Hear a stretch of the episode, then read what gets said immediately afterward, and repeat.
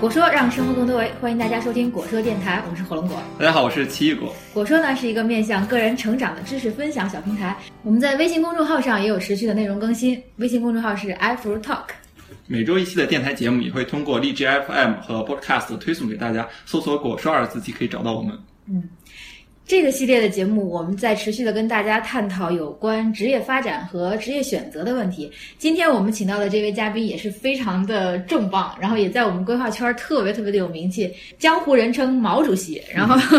他的身份呢是北京市城市规划设计研究院云平台创新中心的秘书长，当然还有另外一个身份是北京城市象限科技有限公司的 CEO，啊，毛明瑞，毛主席。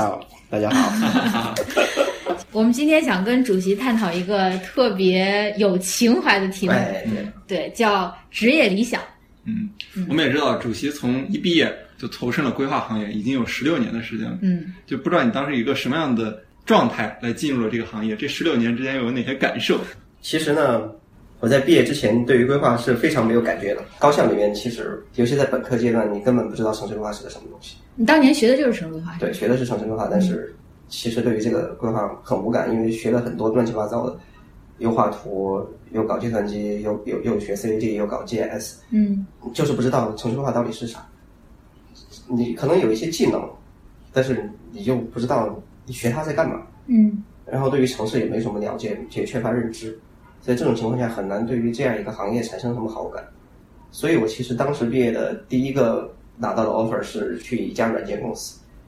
软件公司，去软件公司。那说明您当时那个学规划的时候也掌握了这个编程技术是吧？呃，其实一点点，我们其实我的毕业设计也是很不规划的东西。我毕业设计我们的小组做的题目是总体规划的在线公众参与，哇，那个时候那是十几年前既在线又公众参与对九，九年的时候做的一个网站。啊，然后当时实际上就在想啊，我们其实好奇的是呃马化腾、QQ 是这些东西，然后我们想做一个网站，能赶互联网的风潮。但是对于规划人怎么做网站，我们想啊做一个总体规划的在线的一个总体规划的去投票。因为当时做这样一个毕业设计的小组，我们几个核心的人都是有相同的政治观点，就是希望能够这个社会更民主、更开明的那种那种思维。所以我们就希望把这种价值观和我们的技能以及和我们的行业做一个三者的结合。嗯说呃能不能让更多的人去参与我们的城市规划，找了一些规划的方案集，然后然后就把它做成了图片，啊，就做了网站，就是上面可以查到中国的一些城市的规划方案是怎么样，然后你们可以投票选你们喜欢哪个城市的总体规划。啊，特别像现在，比如说他们评什么民众评一些十大什么很很喜欢的建筑，对十大你不喜欢的建筑，对对，这十大最喜欢的规划方案，对对对，然后呢，这也是高估了大家对规划的认识和水平然平。后，然后在毕业，我们的老师就跟我们说一个问题，他说总体规划这个东西还是应该是一个精英式的，就是嗯老百姓看不懂，老百姓看不懂，这个投票是没有效果的。对，好，然后我们当时特别，那是我当时说的，我当时跟他说了一句话，我觉得呃什么。最最难的民主也比最好的专制要好，这是非常非常非常幼稚的一句话。但是对，就是立场非常鲜明啊。然后这是当时我们在说，然后所以后来我们我的第一个那个工作其实也不是规划的工作，呃，是是是软件行业的工作，但是后来偶然的机会遇到了当时要做北京的数字北京，需要一些呃既懂规划又有 GS 技能还懂点计算机的人。就正好你们公司接到那个项目是吗？呃，刚好不是我们公司，就是我还没有毕业，然后那时候北京就有人来我们那里去招人，刚好一看我的毕业设计又是这个内容的，然后又有 GS 的技术，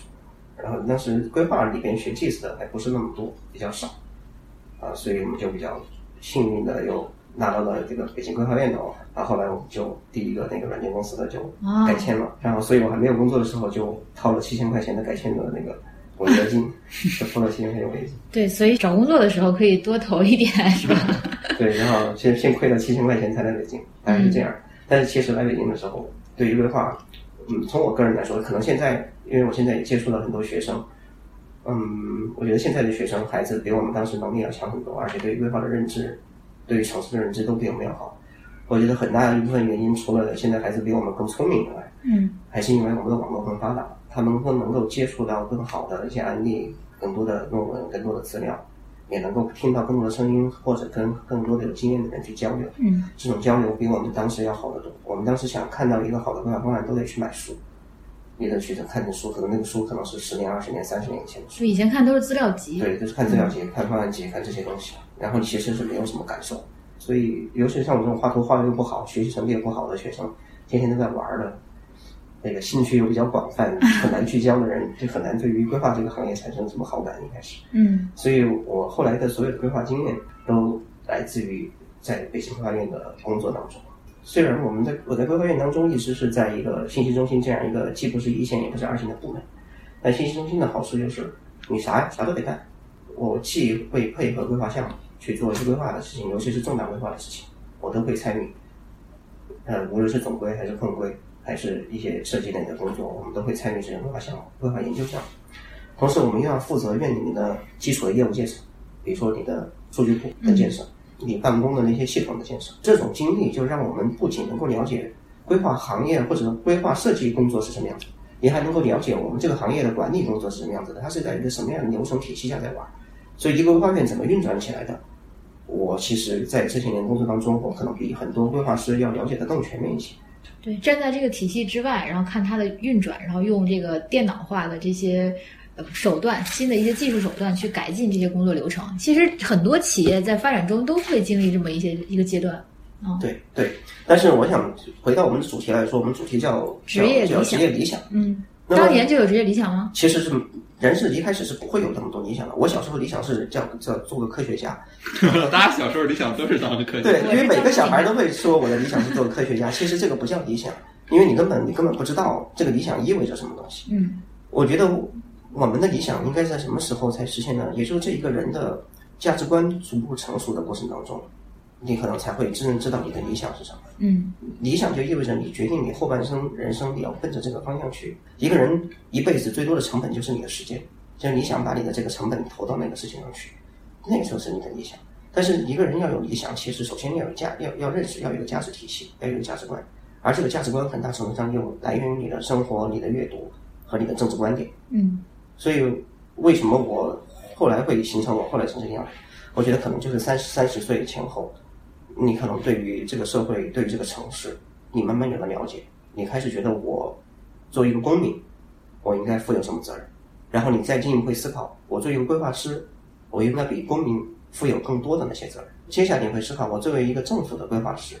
我应该比一个普通的市场化的规划师又要多承担些什么责任。最后你会想，我作为一个某一个特定的规划院某一个部门的规划师，你的特定的职责又是什么东西？所以这些是最后它引导你整个的理想的走向，就是这么个因素。所以我在想，每个人最后他可能都会是朝朝着这个内核在走，然后你选择什么职业，其实只是你去实现这个内核的一种途径而已。也许我们可能是不同职业的人，但是也许我们的有共同的理想对，共同的理想是共同的，只是我们的实现路径不同而已。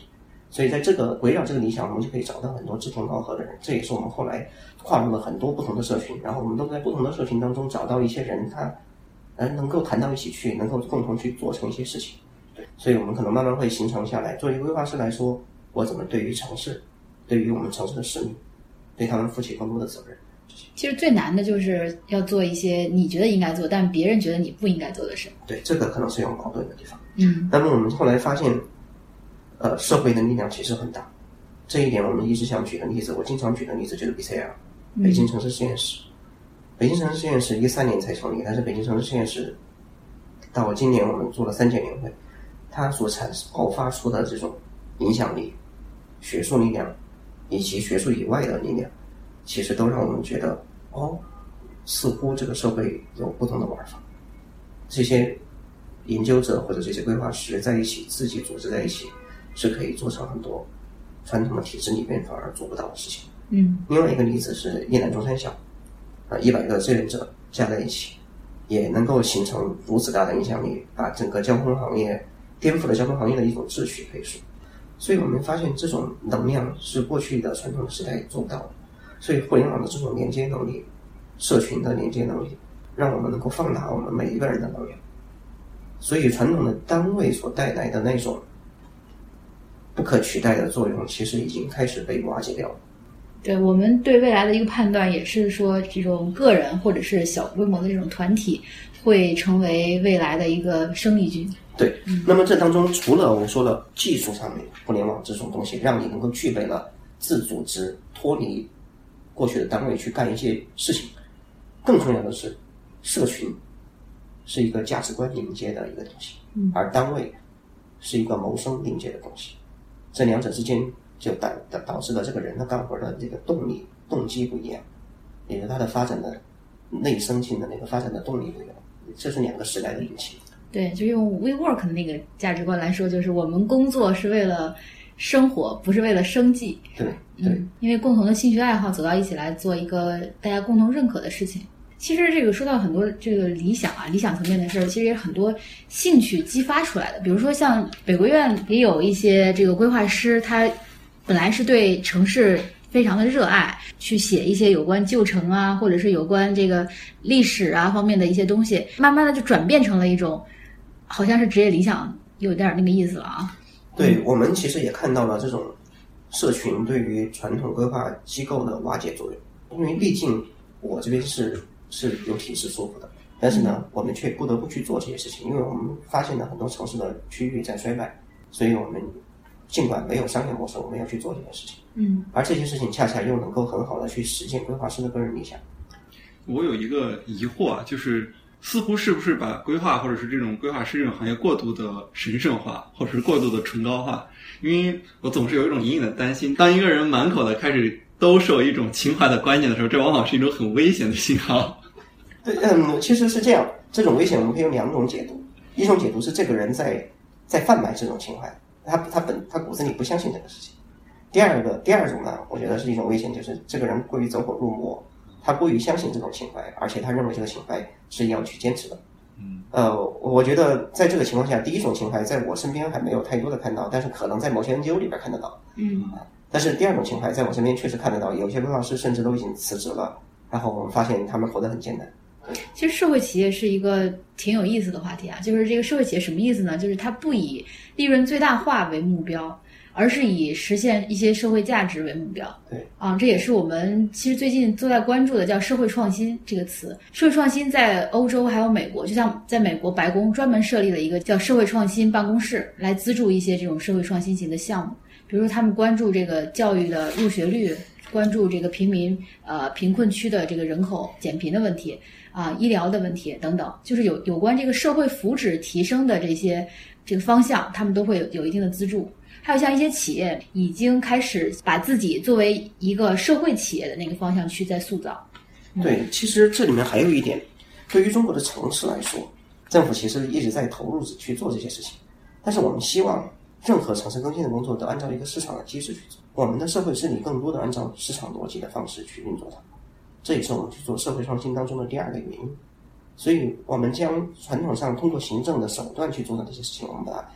变一个方式，用社会企业，然后一个更科学、更可持续、更专业的办法，嗯，用市场的机制去驱动它。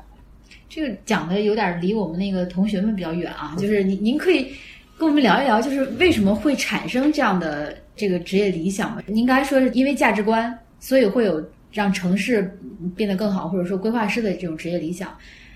但是就是感觉每天陷在这种日常性的事物中的时候，你怎么还会有这种心思抽身出来去思考这个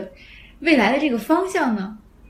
呃，这里面我觉得呃有两两个也是两个可以说的。第一个，规划师这个群体本身本身就是属于很有社会责任的一个群体。比如说二零一二年的时候，呃，南方周末会采访采访了我们很多微博上比较活跃的规划师。南方周末的记者在那个上面说，说规划这个行业其实很小，几十万从业人群，远远的小于建筑这个行业。嗯但是你在发现微博上规划师比建筑师更活跃，尽管建筑师会看起来他的粉丝都比较多，他都是几万、几十万以上，嗯但是建建筑师第一感觉没有那么活跃，第二他不互动比较少，不抱团儿。但规划师对于一个话题会抱团儿，会一起讨论，这个讨论会比建筑师要更多。南方周末记者会问为什么？啊，第一，就我就在说，规划师本身就是一个社会工作者，真的。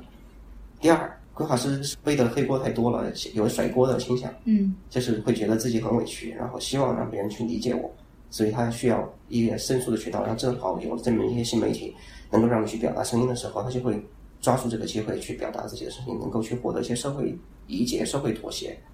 而不是大家会觉得中国城市所有的城市病都是你规划是有问题导致。所以这是我们觉得第一个层面的。第二个层面呢，也是我这个个人，就是我从来就不是一个很专注的一个人，我我嗯，兴趣爱好广泛对，兴趣爱好比较广泛。嗯，尝试的事情比较多啊。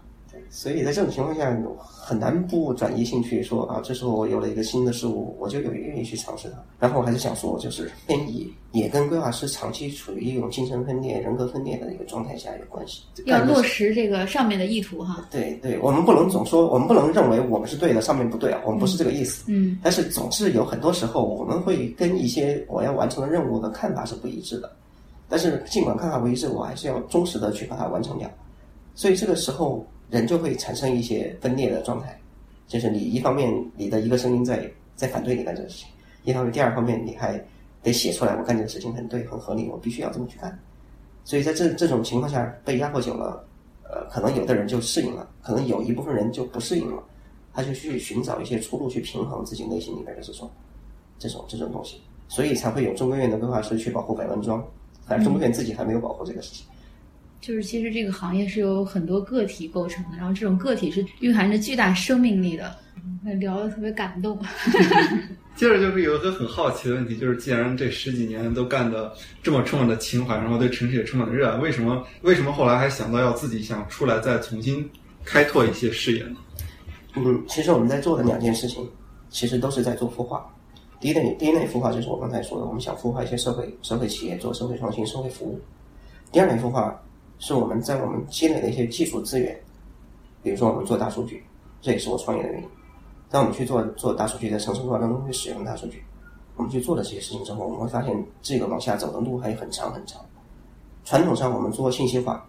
一个规划院可以去养活一个信息中心。信息化的工作是对内的、内生的。嗯，我解决你内部的数据库建设，解决你的内部的办公的流程建设，我解决内部的 GS 的应用。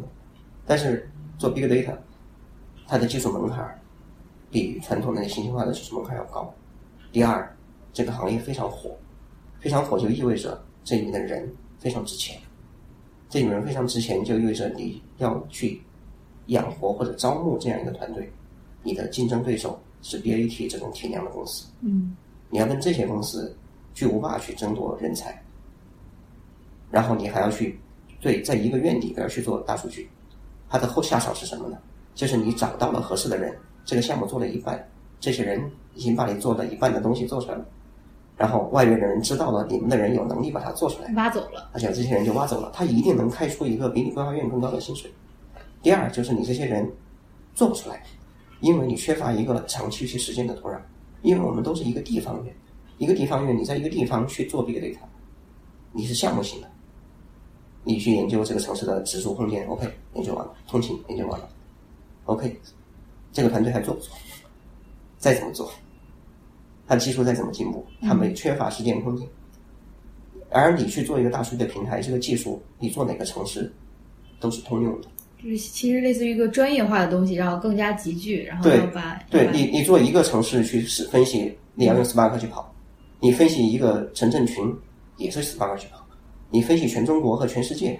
也是用 Spark 去跑一遍。嗯如果我能够把这个 Spark 和 Hadoop 都打好了，都能够把这个结果都跑出来，我为什么不跑全中国的数据，而只跑你一个城市、一个区的数据呢？对吧？如果你能够做出一个产品，都能够让规划师比较简单的去交互，就能够去不需要大数据技能，也能够看到大数据的分析结果，你都能够做出这样一个平台了，你为什么不把这个平台给全国的规划人员去用呢？嗯，所以你必须要去把这样一个事情在一个更大的市场上面去做，而不是把它一个东西做成一个内生的。只有这样，你才能这个让这个团队的技术能够不断的迭代，不断的精精往前前进，同时你能够找到足够的资金去养活，足够的项目去养活你这些非常昂贵的人。嗯所以他在这里能够跟你一起去创业去做这个事情，其实放弃了很多的高薪，很多的其他的机会，所以我必须要要出来创业。我出来创业是在为规划行业创业，规划行业需要我这样一个来自于规划行业的覆盖全国所有城市的大数据平台。我们在抵御一套防线，这套防线就是 BAT 它来进攻了的时候，我们行业有一套有一道墙在这儿，告诉你这个市场我们规划人自己自己解决。规划市场太小，BAT 看不上。呃，也不是是一种事实上，就是我说的 BAT，它其实不是冲这里来的，对，但是它捎带手就把你给办了，而我存在就可以，他捎带手办我的时候，发现哎，这儿还有个人拿个盾牌，他打我还还挺麻烦，就绕开我了。但其实有一个潜在的问题啊，我发现就是所有可能对于数据的竞争，最后是一个数据源的问题嘛。对其实规划行业本身可能自己并不产生原生的数据源没，错，那这样的话，你其实很很依赖，还是很依赖上游的这个公司。没错，没错。所以我们进我我创业的时候，我首先我的一个战略投资人就是一个数据公司，嗯，我帮他把他的数据价值挖掘出来、挖掘出来。所以他是我的战略投资人，他会给我提供一个稳定的数据源，这是第一点。第二点，由于你能够做出一个比较综合的、让大家看到的、有想象力的、有行业应有用，有影响力的一个一个产品平台出来，有很多有数据的数据源，他会来找你。这是我创业的时候开始没想到，不乏这种运营商的这种大集团，他都愿意跟我们开展合作，而且不需要很高的成本就可以给我们提供数据。我们发现哦，其实这么做一下，你过去会很困扰你的数据源问题，其实已经变成非常靠后的问题。还有一点就是城市规划的一些问题，它不是做那种城市的日常管理，城市规划它是一个趋势判断，是是规律发现，所以我们其实并不一定说我必须要今天的数据去做城市规划，我可能需要历史上某一个时期的数据去把这个城市的空间结构、城市的指数风情关系，把城市的活力能够去计算出来，它大概写的就差不多。你对于规划来说，你的规划是一个更长远的事情。比如说这一次 B 三幺年会上，我们能够看到，我们拿一个去年的数据，我们去看怎么把北门外的城市品质提升起来。我们洞察到了非常多的传统靠定性的分析看不到的现象，然后我们能够很有针对性的去解决它的问题，去把我们的规划措施落得非常实际，完全由数据驱驱动一个规划流程。而我们很难说这就是对，这其实并不是规划的这个事情，嗯，它就是你的政府怎么去对进行城市的一个治理、城市的更新，你通过数据能够看到的。这也是提升这个行业的技术水平和城市治理能力的一个重要手段。对，嗯，未来肯定会有大规模的应用，我觉得。对，我们希望会存在这样一个市场，或者说希望这个市场成熟的时候，我的公司还活着。就不知道国外有没有一些成熟的案例，或者是一些公司已经在提供这种城市级别或者对于城市的运营的一些我们我们其实看到的更多的是 case 级别的东西，看到了非常多的案例，尤其新加坡那一套，大家都很耳熟能详。所以新加坡做了非常多的一整套比较完整的东西，可能当中也有一些这种平台，对。但是，嗯，我觉得其他国家之所以不能像我们国家去这么去做这个事情，还有一点是他们对于这种个体隐私的保护比较比较严格，所以我们不太容易能够看到国外的这种比较全面、综合，什么数据都会有。然后去立体的去解决一个城市问题的这么一个数据产品或者数据成平台存在。嗯，案例级的可能会研究级别的东西会比较多。然后比如说像日本，日本连个公交 AC 卡刷卡记录都不能拿来做分析，所以你就很难在日本看到这种这种应用。中国对隐私保护可见有多低。呃，对，其实就又说到另外一个话题了。既然大家的隐私都已经被泄露的这么厉害了，我们需要一些好人来把这些数据用在正道上。嗯，因为坏的那些事儿我们没法去阻止，但是我们可以把它往好的方对，向引把它往好导。的引导引导。就是整个听起来都特非常有情怀，一个是社会创新，然后一个是技术创新，对就是两个。而且最后做到到的都不是那种为了提直接盈利的那种感觉。对，我们现在希望能够让我们去看到这个我们的应用真正的在市场当中产生，在社会当中产生价值。那从您那个呃，从这个规划院出来开始创业，这个有没有一个状态上的转变啊？对我们首先要声明的是，我其实并没有完全出来，这个、我们 我们还是在这个创新平创新中心上进行的孵化，嗯还是一个平台孵化。状态上的改变就是我确实开会比以前要少很多，嗯，然后呢，我同时进行的事情会比较多，也就是说这时候感觉，嗯，可能这个劳动强度或者大脑的皮层的活跃程度会会比在。要比以前要高三到四倍。我现在回过头来看，也许我呃一个月或者说两个星期，在我的这样一个创业团队所做的东西，如果搁到传统我们院里面来做科研的话，可以做一年，嗯可以做一年科研。也许我们可能一个星期赶出来的一个报告或者一篇文章，呃，搁到传统的体制里面来做，可能就是我这一个课题要做到一年下来，我最后去解题的也就是那么一个一个东西。所以我会市场去推着你去做，然后你玩命的也去做。也现在我们创业能够去出来一个产品，以及做出一些有价值的应用，以及在一些城市城市当中开始，有些城市开始去采纳我们的东西。其实不光一方面是我的情怀起了作用，我的脑洞起了作用，我们沉淀的规划知识起了作用，还有一方面是这些跟我们一起创业的人，他们都很年轻，啊，有的是不是学规划的，是学计算机或者学 GS，有的可能是学规划的，但是从来没有在中国的任何规划院里面真正工作过，被这样一个有意思的一个一个工作所吸引了，所以就非常不计成本的再去干活。对，我们会觉得，即便说我们这一次创业可能在商业上并不是那么成功，但是我们这些人所积攒的一些技术或者积攒的一些经验，呃，积攒的项目经验或者积积攒的这个呃行业的人脉，都足够让我们在下一次创业当中也一定会走得很成功。而且对我们个体来说，他们的成长在我这里的速度，就跟去的那个，比如说大家如果去看器 看那个龙珠。看龙珠的话，它会有一个什么精神与时间的房子，在那个里面修炼一天，比你在外面修炼一年。嗯大概其在我这里修炼的效果就是这个样子。嗯，其实能找到一个自己特别认可的职业方向和职业价值是特别幸运的一件。嗯、，对，还有一点就是，在我这里，其实大家都有一种饥渴状态，就是我只要告诉他这个事情能做成，我大概其我告诉他谁能做成大概是什么样子，他们就会有一种信心说，啊，他们能做成，我们也能做成。所以我们其实是有一些呃友商或者说竞争的伙伴关系，比如说我们是悟空，就会有贝吉塔，始终有贝吉塔存在的这种角色存在。嗯，然后他们经常会走到我们前面，然后我们只要看到他走到了一个我们从来没走过的地方，然后我们就知道那个地方是可以走的。然后基本上他们走到了那里之后，可能用不了几天，我们也会走到那里。所以那些人虽然跟我们是竞争，所以我们就可以跟着他们一起快速的进步。嗯，这可能就是市场的力量，就是激励的机制啊，包括对这个对对，感觉我我是聊的特别的感动，就是能够看到有这样一群人在这个自己认可的这种职业方向上，然后在为我们的城市做更多啊。没有，其实大家都在做很多，只是今天你采访我了，所以我就正好把我说了。